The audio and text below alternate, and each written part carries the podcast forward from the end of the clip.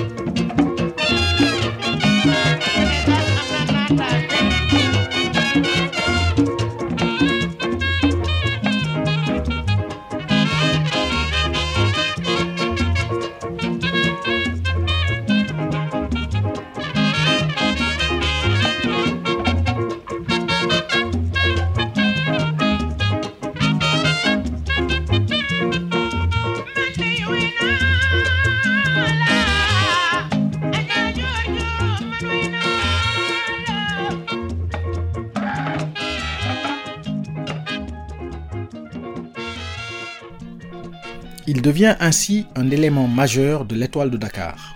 Et c'est donc sans grande surprise que Youssou N'Dour, au moment de créer le Super Étoile en 1981, lui propose de leur joindre. Il en fait non seulement son saxophoniste, mais aussi son complice lyrical. L'apport de Ran dans les premiers succès du Super Étoile est considérable. Dès le tout premier volume enregistré, il apporte son écho avec Rimou, qu'il écrit et interprète.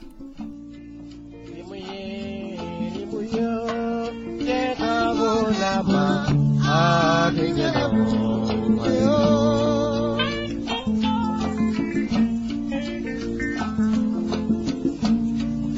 ilaha illallah mabadu rabbi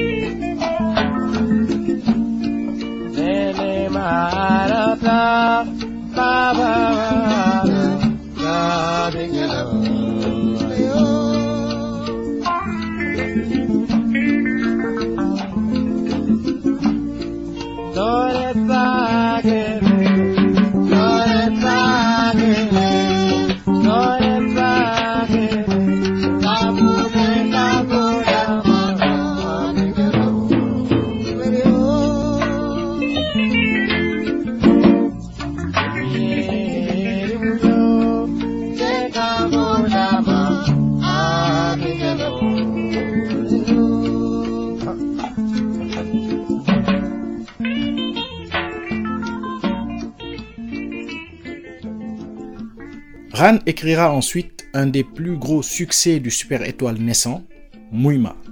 Le saxophoniste s'inspirant d'un conte que lui racontait sa grand-mère maternelle dans sa prime jeunesse. Mouima est l'histoire d'une jeune fille turbulente qui subissait tous les jours les remontrances de sa grand-mère, une espèce de mise en garde dans le monde des adultes.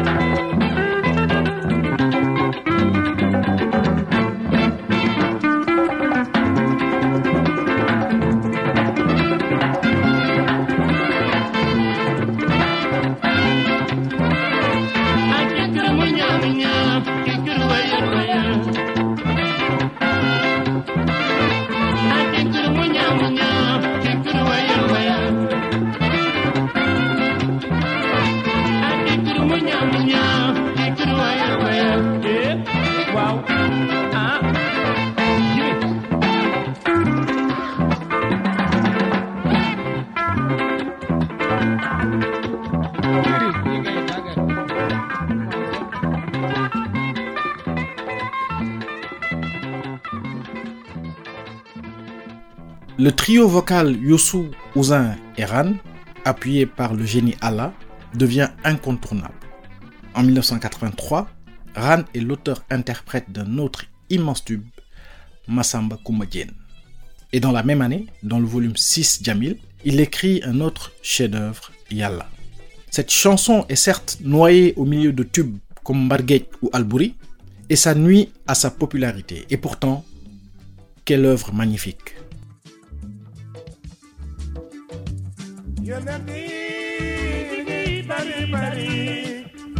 yàlla dafa tànn ma ko tuur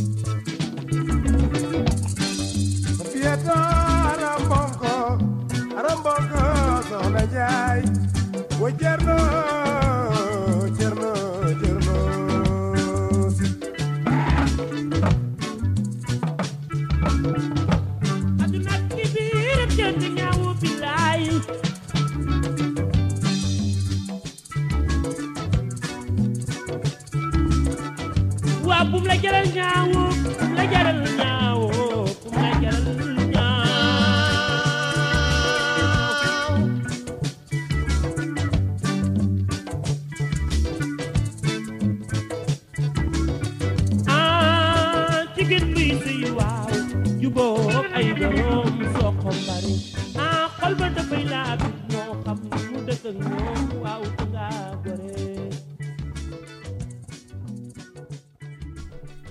La fin de l'année 1983 marque un tournant dans la musique du Super Étoile, avec le changement de cap artistique impulsé par l'arrivée d'Adama Faye. Yuzu renforce sa section cuivre en adjoignant le saxophoniste congolais Fefe Diambouana à Randialo. Le duo va ainsi enregistrer trois albums ensemble. Les volumes 8 Immigrés, 9 Africa et 10 Ndobin. Et c'est en 1986 que Youssou mettra Ran à la disposition du Super Étoile 2 afin qu'il encadre en compagnie de Kabugay la jeune garde, entre autres Manel Diop, qu'il retrouvera plus tard en Finlande. Il participe ainsi activement à l'enregistrement de l'unique album du Super Étoile 2, Ndetel Werwi, composant et interprétant au passage l'excellent Dingat.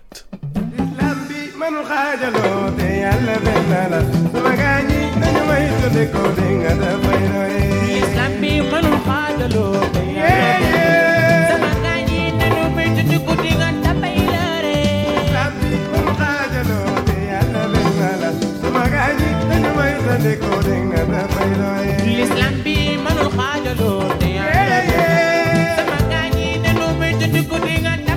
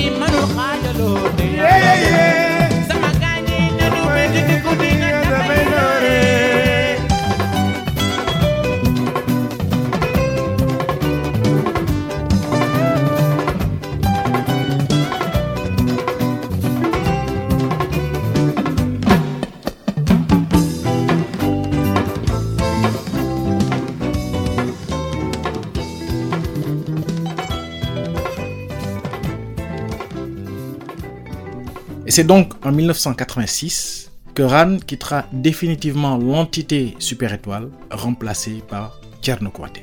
Après un moment de répit, il s'engage en 1987 avec le Ramdan de Chonsek. Il n'y reste que quelques mois avant d'être débauché par Baba Mal. Cette collaboration sera un peu plus longue qu'avec le Ramdan. Et c'est donc en 1989 qu'il est sollicité par le guitariste finlandais Hasewali afin de rejoindre le groupe Hasewali Asaman. Cette prise de contact, ou plutôt reprise de contact, est tout à fait naturelle quand on connaît le background musical de Hasewali. En effet, en 1986, quand il apprenait les rudiments du malach, Hasse joue pendant un mois avec le Super Étoile 2 au Sahel, dont il dira que c'est son université. Et finalement, donc, en 1988, Hasewali, convaincu d'avoir atteint le niveau souhaité, monte enfin son groupe Hasewali et Asaman. Cet orchestre, basé en Finlande, était donc une émanation de cette deuxième formation du Super Étoile car on y retrouvait Manel Diop au chant, Elach Faye aux percussions, l'excellent Cher Dien à la guitare rythmique ainsi que Yamartiam au tama. Au final, Ran, qui avait pour projet de s'installer aux États-Unis, renonce et rejoint Hasewali en Scandinavie. Une collaboration riche, intense, qui débouche sur deux formidables albums, African Sky en 1991 et Tukindao en 1992.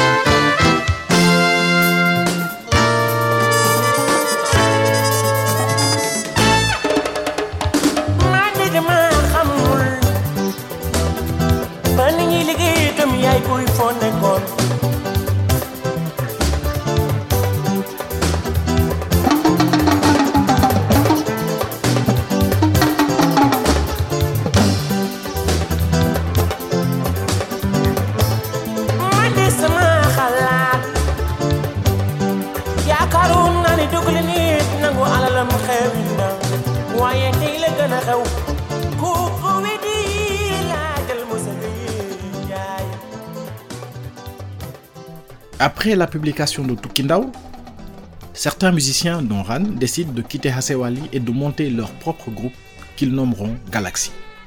La musique prend un pli un peu plus roots, un peu plus mbalach, ou chosan, comme dirait Ran, et ils produiront d'excellents opus et des chansons mémorables comme Butsebi ou encore le très émouvant Sawadi chanté par Mason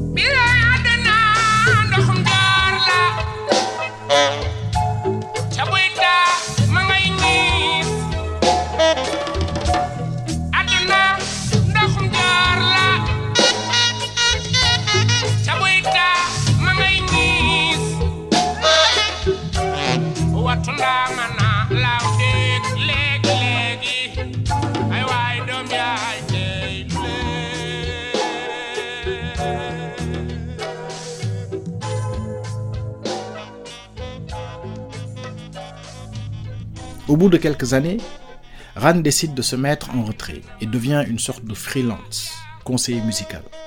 Il enregistre néanmoins deux albums plus confidentiels avec le Galaxy, Nobel en 1997 et L'insécurité en 2003.